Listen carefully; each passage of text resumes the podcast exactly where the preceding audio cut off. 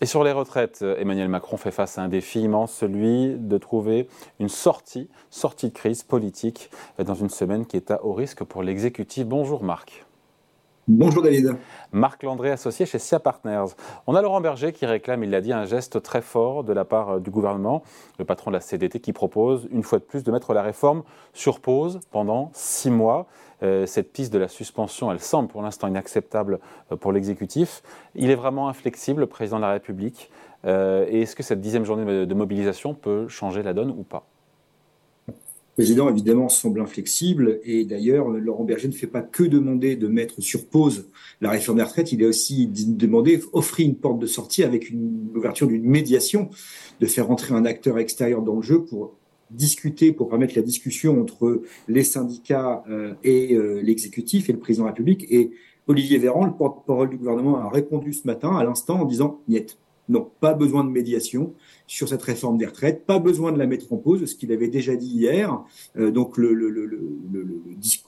dialogue est complètement rompu entre euh, les syndicats qui vont euh, manifester pour une dixième journée de mobilisation aujourd'hui contre la réforme des retraites et l'exécutif, et notamment la présidence de la République. Alors certes, Laurent Berger a discuté avec euh, Alexis Collère euh, ce week-end euh, d'une possible issue, mais c'est un secret de polichinelle que de dire que les deux hommes se détestent.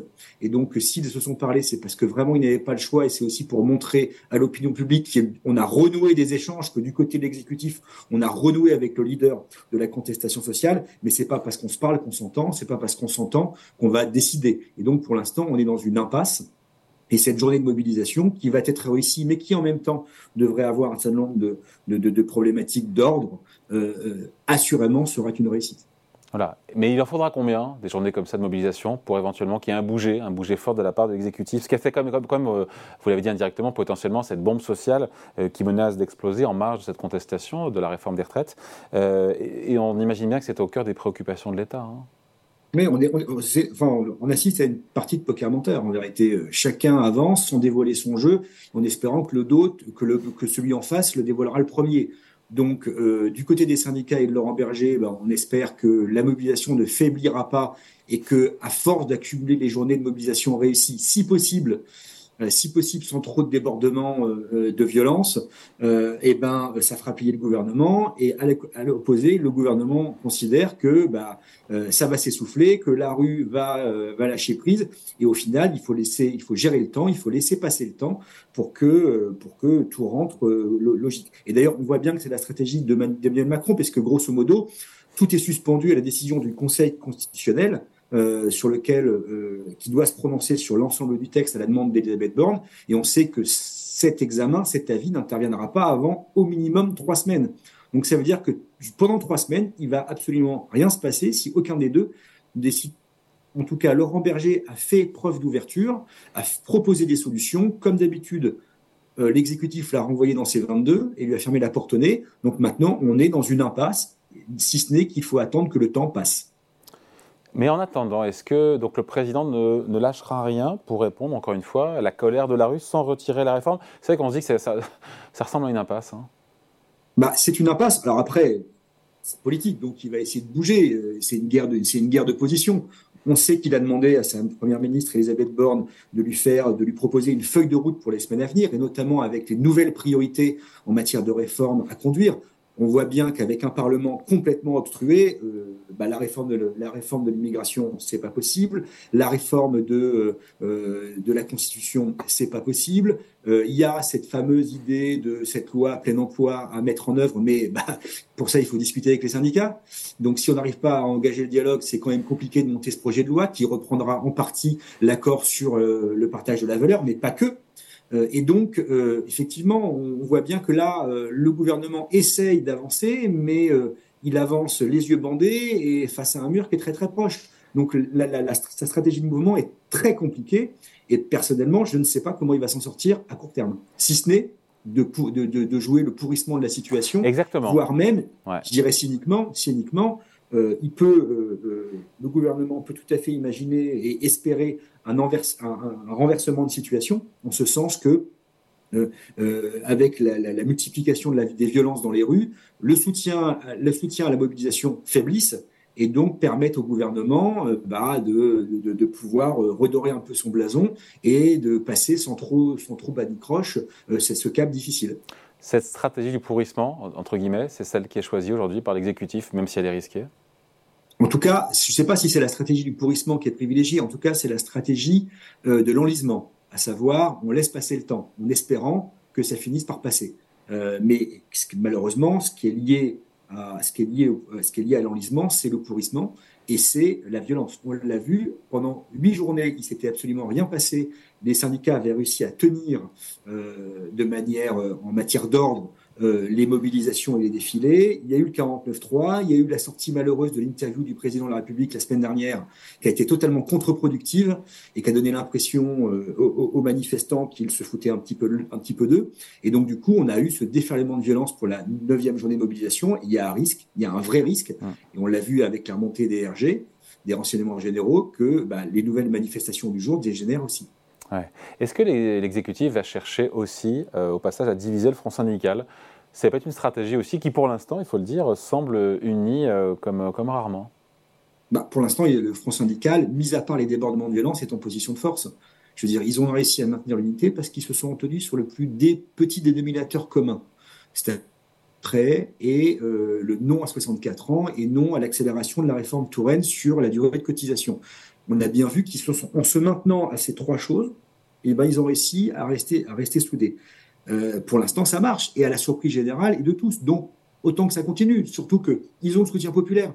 C'est la grande différence par rapport à certaines mobilisations populaires. Il ne faiblit pas pour l'instant.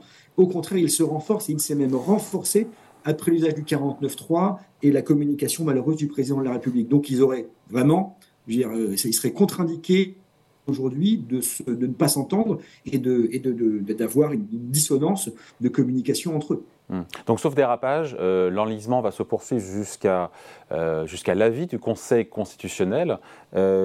D'ailleurs, une censure pourrait, quelque part, personne ne sait, mais ça, ça pourrait offrir quelque part une porte de sortie, Emmanuel Macron Exactement, exactement. Une censure totale ou partielle. Totale, j'y crois pas, mais sait-on jamais, c'est possible c'est possible dans la Constitution, puisque le, Conseil constitutionnel doit justement, euh, au-delà de, du respect de la, des textes de la Constitution, le, le Conseil constitutionnel veille à ce que les débats se soient passés sereinement. Or, on a bien vu que pour la première fois depuis très longtemps, au Parlement, pas au Sénat, mais en tout cas à l'Assemblée, on ne peut pas dire que la discussion a été sereine. Donc, il pourrait tout à fait utiliser cet argument-là pour défaire l'intégralité de la loi. C'est quand même assez peu probable, parce que là, le Conseil constitutionnel que l'on que l'on critique de faire trop de politique parfois en ferait vraiment beaucoup plus. En revanche, euh, il l'a déjà dit, et Laurent, Laurent Fabius, le président du Conseil constitutionnel, avait averti dès le mois de janvier qu'il ne fallait pas mettre tout et n'importe quoi dans ce projet de loi budgétaire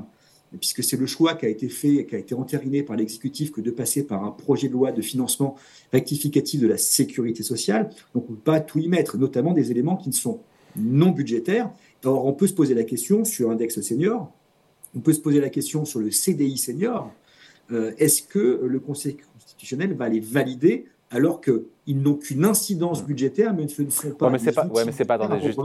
Marc, c'est pas la, la, partie la plus grave. Si jamais c'est censuré le CDI senior ou le oui, mais en vérité, si on enlève ça, et ce qu'on appelle les petites sucreries ou les à côté.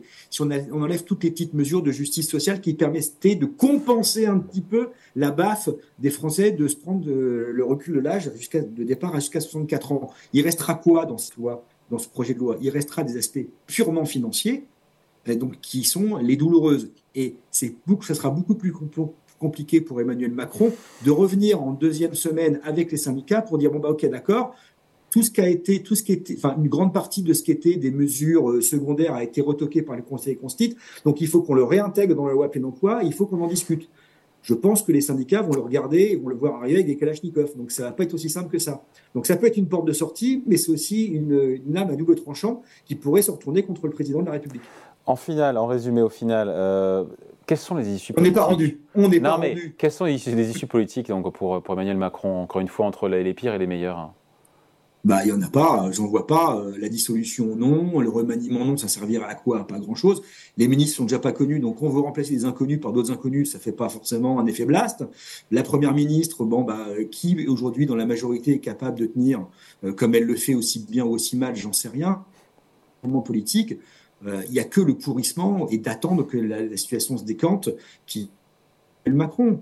Euh, vous savez, on dit souvent qu'on regarde toujours l'écume des choses et que euh, les journalistes, dont que j'ai longtemps été, euh, se, se, se, focalisent sur l'instantanéité et qu'il faut penser temps long. Je pense que toute la stratégie d'Emmanuel Macron, et on le voit avec, dans l'attente du conseil, de la réponse du Conseil constitutionnel, est de jouer ce temps long pour laisser passer la vague, laisser passer l'orage et attendre que ça se calme un peu pour pouvoir rebondir. Comment et sous quelle forme Ça, c'est une vraie question. Personne ne le sait. En tout cas, euh, euh j'y ai disant qu'en 1995, en, agissant et en, décidant de dissoudre l'Assemblée nationale, Jacques Chirac avait inventé le septennat de deux ans. Là, avec le 49.3 sur la réforme des retraites, peut-être qu'Emmanuel Macron a inventé le quinquennat d'un an. On n'en est pas encore là. En tout cas, je note qu'en cas de censure partielle du Conseil euh, constitutionnel, la voie de sortie n'est pas si bonne que ça pour l'exécutif. Enfin, je veux dire, elle, peut, elle pourrait se retourner contre lui parce qu'il faudrait qu'il réengage la discussion avec les partenaires sociaux. Et on a vu que pour l'instant, lui ne souhaitait pas discuter avec les syndicats d'autre chose que du travail. Les syndicats veulent y mettre les retraites, lui ne le veut pas. Peut-être qu'il y sera condamné ou obligé par la décision du Conseil constitutionnel, ce qui serait mal. Mais d'un autre côté, les syndicats euh, diront que de temps perdu. Et si que le Conseil de temps perdu depuis, depuis le début de l'année là-dessus. Et si les sages ne disent rien, finalement ne censurent rien et valident le texte c'est le scénario le plus optimiste pour euh, le président? Bah, C'est l'option la plus positive pour le président de la République. Euh, reste à voir, est-ce que les syndicats s'obstineront euh, Notamment la CFDT. À, continuer à appeler à mobiliser? Je ne crois pas. Je pense que Laurent Berger fait déjà du rab aujourd'hui. lui, le démocrate et le républicain, avait dit au départ qu'il s'arrêterait lorsque la loi serait adoptée. Elle l'est. Alors, elle est soumise à la validation du Conseil constitutionnel, ce qui lui permet d'avoir un petit peu de, temps supplémentaire, surtout que la mobilisation est très soutenue par l'opinion. Maintenant, si le Conseil constitutionnel valide in fine tout ou partie euh, de la réforme et de la loi, ça va devenir beaucoup plus compliqué de tenir sur la durée, euh, alors qu'il n'y aura plus d'arguments juridiques pour continuer à s'y opposer. Allez, merci beaucoup. Décryptage signé Marc Landré, associé chez SIAP Partners. Merci Marc, salut. Merci David. À bientôt.